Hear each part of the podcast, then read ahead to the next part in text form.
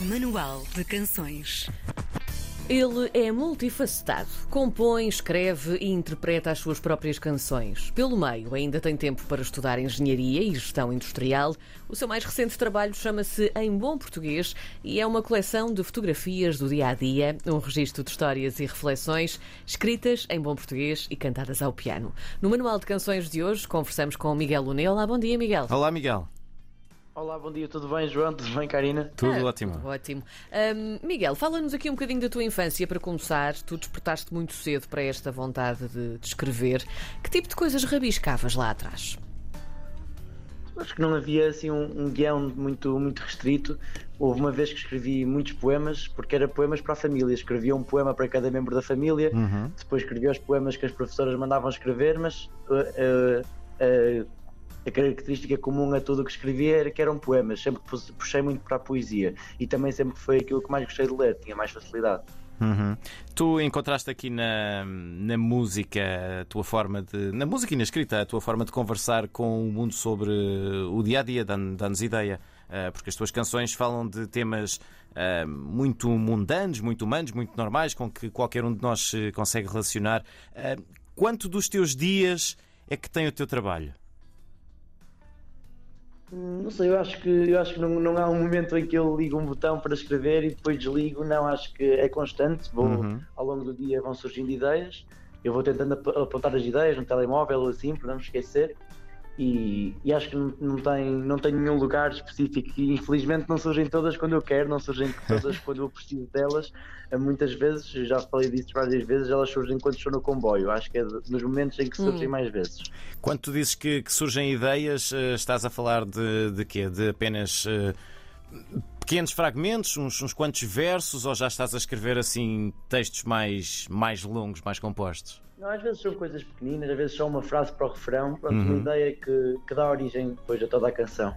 Uhum. Miguel, tu chegaste também a tocar nas ruas do Porto. Isto também é, é já um clássico de quem compõe, de quem escreve as suas próprias canções também. Ahm, achas que a rua ainda é um dos melhores palcos para quem se quer mostrar ao mundo?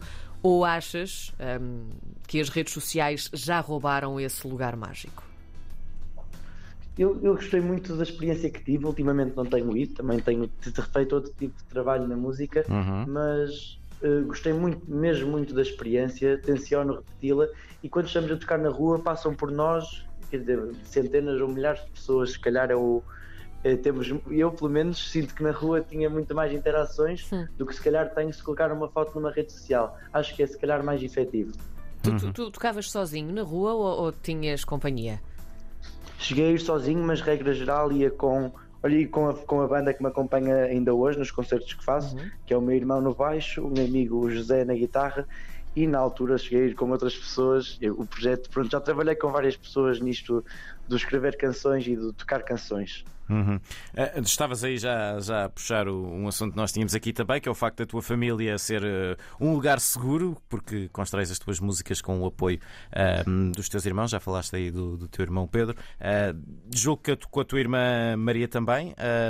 Sim, exatamente. que, que funções é que tu dás a cada um deles aqui nesta, nesta aventura musical? Eles não estão tanto na composição ainda, mas se estiverem, eu gostava muito de cantar músicas deles também. Ah, o que eles fazem é, nós pronto, temos um- uma altura do ano em que eu escrevo as canções e depois temos de as gravar, editar, etc. E cada um deles grava alguns instrumentos, alguns elementos. O Pedro no primeiro álbum chegou até a tocar um- alguma bateria, mas o instrumento dele e o que toca mais nas minhas músicas é mesmo o baixo. E a minha irmã Maria tem segundas vozes em todas as músicas deste novo, deste novo álbum e, e ainda em algumas do primeiro. Por isso eles são, são executantes, mas têm muita. Podem, podem, podem falar muito que eu ouço tudo o que eles dizem, dão a sua opinião construtiva sempre e, e têm sem dúvida o seu dedo no processo criativo, de alguma maneira. Isto, isto o facto de vocês eh, estarem todos, eh, três irmãos envolvidos em, em- na música, isto foi uma coisa que partiu de vocês ou os vossos pais deram uma forcinha nisto? Como é, como é que funcionou? Eu acho que o processo foi todo muito natural. Eu comecei a estudar música no, no quinto ano, quando tinha 12 anos.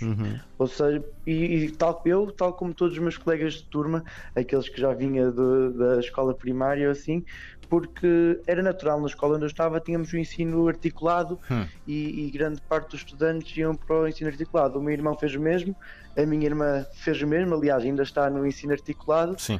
E, e pronto, e depois o gosto pela música surgiu lá na Academia de Música de Espinho e agora os meus pais às vezes precisam de ajudar para que nos para, para que estejamos todos bem e bem dispostos a ensaiar, mas não passa disso, acho que todos gostamos mesmo de tocar. Vocês gostam muito de tocar e tu também já percebemos que baixar os braços não faz mesmo parte do teu vocabulário. Tu já participaste na Masterclass da Antena 1, a nossa rádio irmã, e também no Got Talent da RTP. Achas que foram experiências enriquecidas? Ai, não vai sair. Ajuda-me, João, enriquecedoras. enriquecedoras. Isto está péssimo, Miguel, desculpa. Achas que isto foi bom para ti? Cresceste muito com isto? Uh, sim, claro, o, são experiências completamente diferentes. Numa tivemos a oportunidade de, de falar com o Tim, na outra tivemos conhecemos um bocadinho do mundo da televisão. Sim. São experiências diferentes, mas que foram muito importantes. Isto ainda veio de um, de um projeto mais antigo, de uma outra banda de originais portugueses que cheguei a ter, onde não era eu o, não era eu que cantava, apenas escrevia, e, mas foram experiências que, que nos marcaram e, e, e, sem dúvida que enriquecedoras. Uhum. Tu, para o nome deste teu segundo álbum, escolheste uma expressão muito nossa, uh, muito particular. Porquê em bom português, Miguel? Não sei, eu, o bom português não é, não tento Uh, tem, não, não quero dizer que o álbum está muito bom nem nada que se pareça. Simplesmente sempre gostei de. Eu gosto muito da língua portuguesa. Gosto muito de ouvir em português e gosto muito de, de, escrever em português. Eu acho que temos também grandes referências lá fora, uhum. a nível musical e literário. No entanto, acho que aqui em Portugal, para mim, tem outro significado. Para mim é diferente ouvir uma música em português porque sei que vou perceber tudo. E, e eu sou sempre artistas portugueses, ou quase sempre. É, é quase como um dever patriótico, não sei explicar, mas tal como às vezes devemos ajudar a, devemos ajudar negócios locais, uhum. negócios nacionais, comprar ao português em vez de comprar ao estrangeiro. Eu acho que na música é exatamente o mesmo. Ouvir o português, identificar a música de um português nas histórias do Instagram, por exemplo, já é uma pequena ajuda. Se todos fizessem isso, estavam, estavam todos os artistas portugueses muito melhores. Sim, é, é, é bem verdade. Uh, Faz-nos uma, uma pequena visita guiada ao alinhamento deste disco. De que temas é que tu falas nas, nas músicas? Os temas acho que é muito, muito variado, tal como eu digo naquela. Eu tenho uma frase que se intitulava, até disseram há bocadinho, mas é tudo em torno de histórias e reflexões. Uhum. As histórias não são todas, não são todas autobiográficas, mas algumas são. O Maradona fala um bocadinho de como era, de como era quando eu jogava, jogava futebol numa equipa. Uhum. Uh, Lembro-me de dessa assim, o Abel Estudante foi uma música que surgiu quando eu estava no escritório a tentar estudar para a faculdade, mas não conseguia sair uma música nesse dia.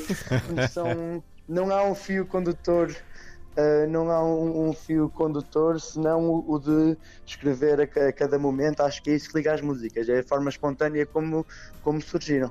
Tu fazes parte daquele grupo de, de músicos que tem uma, uma, uma espécie de cave mágica, não é? Em casa, um, um estúdio caseiro. Tu também gravaste este disco nessa, nesse estúdio ou, ou, já o fizeste noutro sítio? Porque sabemos que o teu primeiro álbum, Ensaios, foi, foi uh, então gravado nesta tua cave, certo?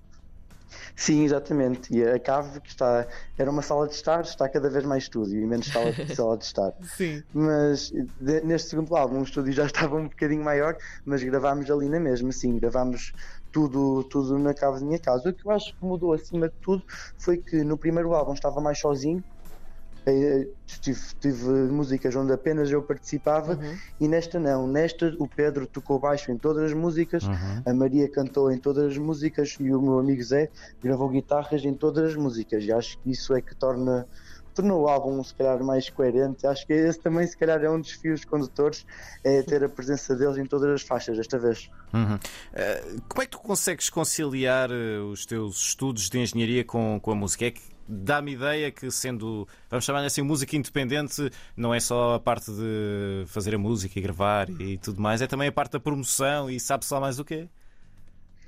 Sim, eu acho que quem corre por gosto não cansa, não é? Eu, eu tenho todo o prazer em, em fazer isto.